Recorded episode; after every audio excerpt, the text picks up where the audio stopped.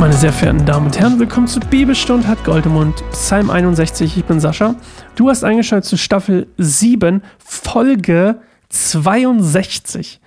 Diese ähm, Bibelstund-Podcast-Reihe hier ist mittlerweile angekommen bei über 400 Episoden.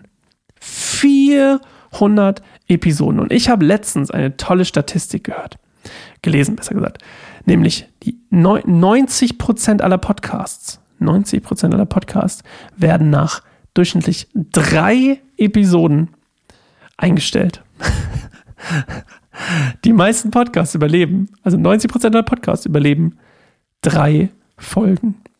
Und als ich das gehört habe, habe ich gedacht, Mann, 400 ist schon meine Leistung. Von daher, danke Jesus.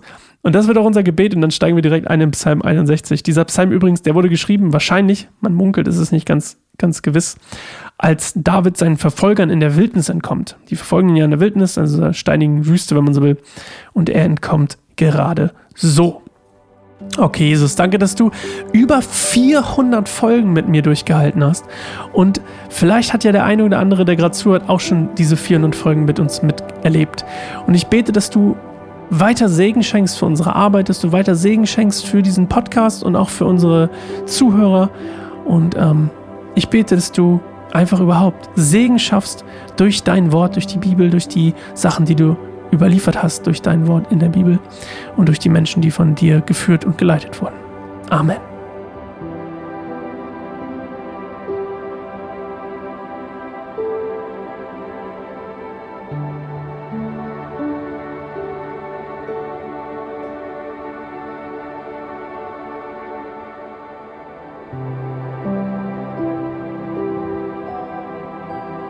Psalm 61 Gott, vernimm mein Schreien, höre mein Gebet.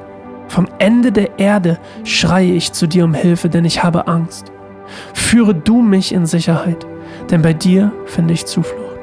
Du bist wie eine Burg, in der ich vor meinen Feinden geborgen bin.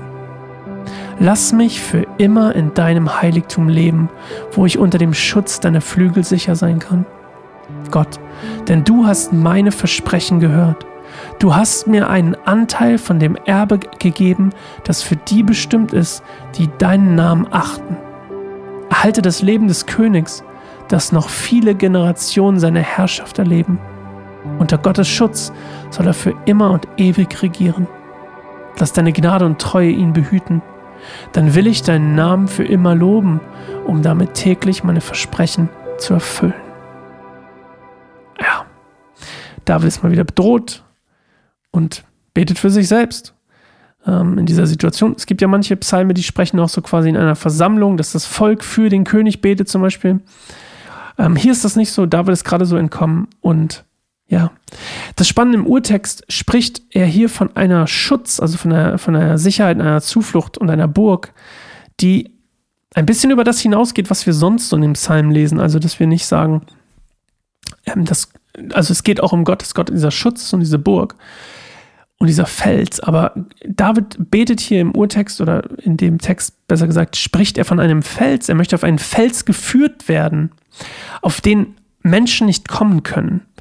Also quasi einer, auf den nur Gott ihn bringen kann. Und das ist dann stellvertretend logischerweise dann das Bild dafür, dass das der sicherste Ort ist, weil ihn dort Menschen nicht erreichen können, weil er unter Gottes Schutz steht oder auf Gottes Fels steht, auf dem ihn Menschen nicht erreichen können und auf den quasi nur Gott ihn alleine bringen kann. Das ist so ein bisschen das. Und der Fels ist ja immer auch so ein schönes Bild, finde ich, für uns Neutestamentler, ähm, für Jesus und für seine Zusagen und seine Treue. Und ich denke dann immer gleich so, ah, er wollte auf diesen Fels gebracht werden, auf den der Jesus ist sozusagen wenn man es mal ein bisschen abstrakt zu halten. Und meine Frage an dich heute ist genau in diese Richtung ein bisschen. Bist du dir bewusst, dass Jesus dein Fels in der Brandung ist? Dass das, dass Menschen auf, dass dieses schöne Bild, Menschen bauen alles, was sie haben, auf Sand. Und dann kommt die Flut und spült es weg. Und du, wenn du mit Jesus lebst, hast diesen Fels und du baust auf Fels. Und das ist eine schöne Zusage, finde ich. Und meine Frage an dich heute ist, bist du dir bewusst, dass, dass es so ist? Ich erzähle noch kurz eine Anekdote und dann lasse ich dich alleine. Als meine Frau angefangen hat mit ihrer Frauenarbeit vom wilden Herzen, heißt die, als sie damit angefangen hat, das, das zu starten, ähm, so nach ein paar Wochen tatsächlich, glaube ich, letzten Sommer war das, da hatte ich einen Eindruck für sie von Gott, einen Impuls von Gott für sie. Und der war, alles wird dir gelingen. Alles wird dir gelingen. Und das ist schwer anzunehmen für sie. Es war schwer anzunehmen für sie, ist immer noch schwer anzunehmen für sie. Und das ist aber basically das. Ein Fels. Ein Fels. Eine Sicherheit, ein Versprechen, eine Verheißung. Und das Spannende war, und das Spannende ist immer noch, sie macht was und es gelingt. Und ich sage dann jedes Mal, ah, weiß ich doch, hat mir Gott doch schon gesagt. Haha, Gott hat schon gespoilert, dass dir alles gelingt. Und ich liebe das. Und es ist trotzdem schwer anzunehmen. Deswegen, darauf beruht meine Frage so ein bisschen. Bist du dir bewusst, nimmst du das an, dass Gott, Jesus in dem Fall, dein Feld sein will? Dieser sichere Feld, von dem David hier spricht, den, auf dem dich niemand angreifen kann. Und der, der, von dem du nicht mehr entrückt werden kannst, weil es das ewige Leben ist. Ja, mit der Frage lasse ich dich alleine. Ich mache jetzt einen Break und wir hören uns zu Psalm 66, 6 genau, 62 wieder. Und ich freue mich drauf, wenn du morgen wieder dabei bist. Bis dahin. Tschüss.